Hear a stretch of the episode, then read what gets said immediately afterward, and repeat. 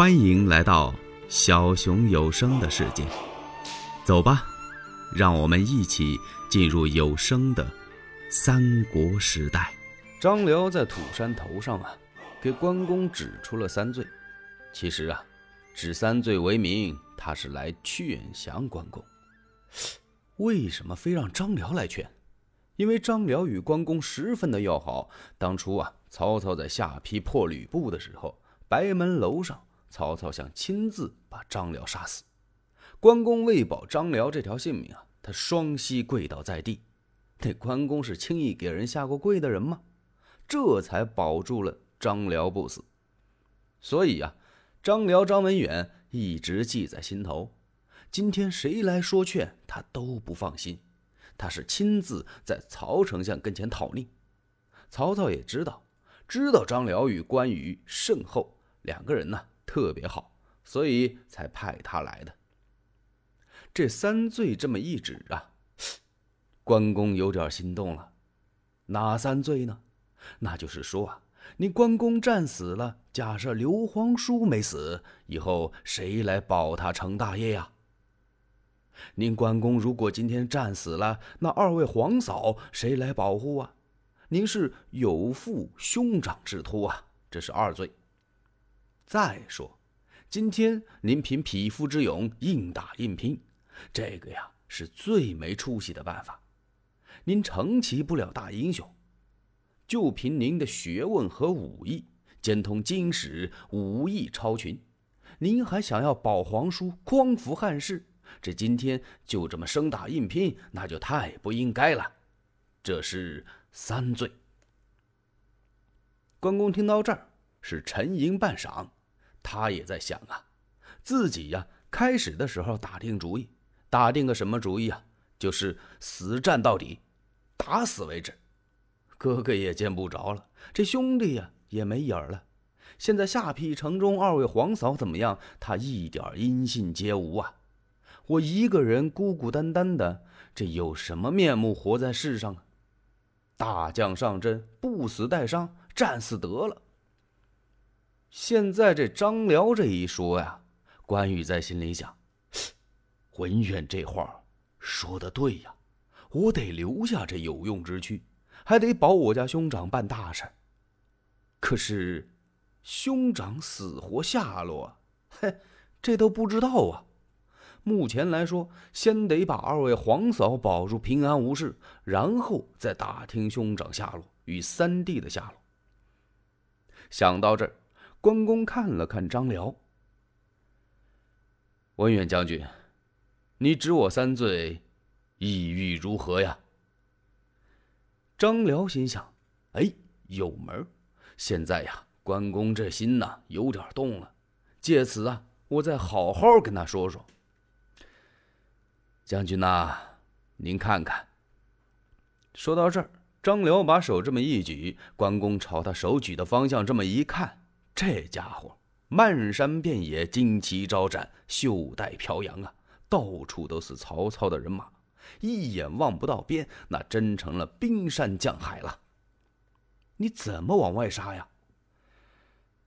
将军呐？今天啊，你只有投降曹公，如果不然，你就得战死疆场啊！我觉得那样是徒死无益。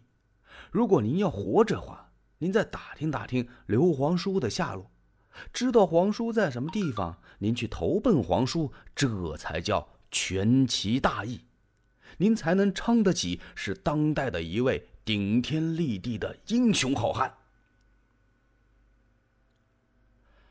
关羽听到这儿，把头低下了，他想了想，张辽这几句话呀，说的好啊，目前呢，也只好如此了。这如果不降，那就只有死。自己一死啊，那就全完了。什么二位皇嫂啊，什么哥哥在哪儿啊，兄弟张飞的下落呀，那全谈不到了。可是这投降两个字，这字眼呐，太难听了。关公听着别扭。张辽看出来了。嗨，关将军。我劝您归降曹公啊，可有三变，有三个便利的条件。这第一呢，你可以保住二嫂平安无事，此乃一变也。您不背桃园之号，没有背恩忘义，这是二变。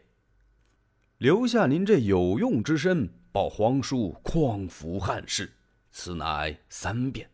将军何乐而不为呀？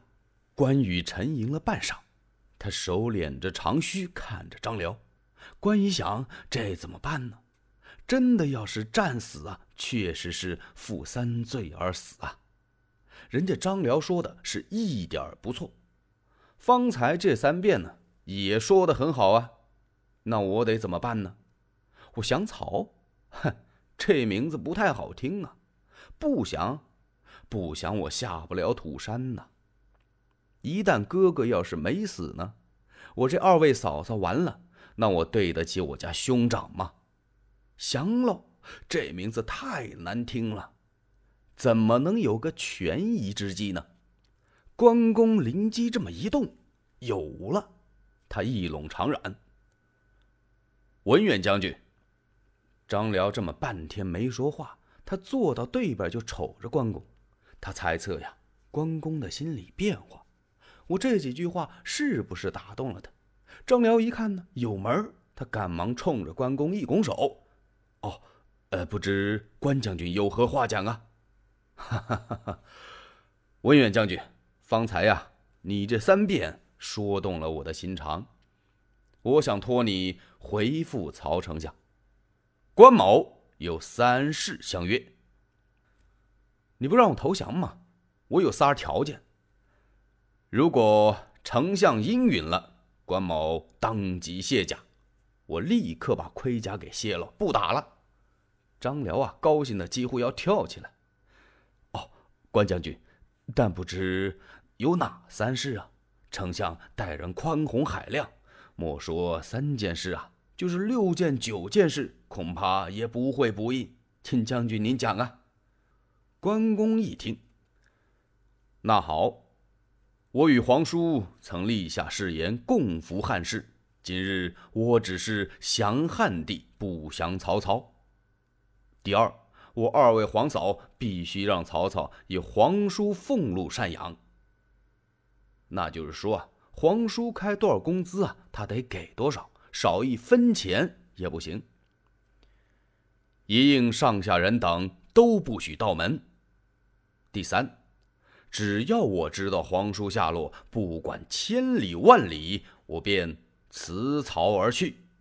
三者缺一，断不肯降。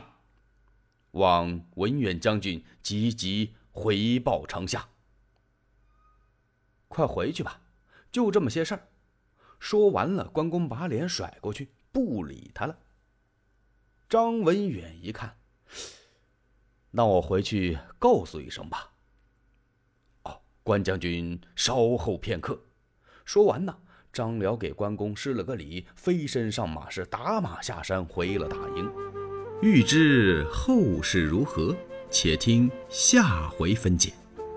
喜欢小熊的话，请点赞、订阅、加关注，你们的支持是小熊最大的动力。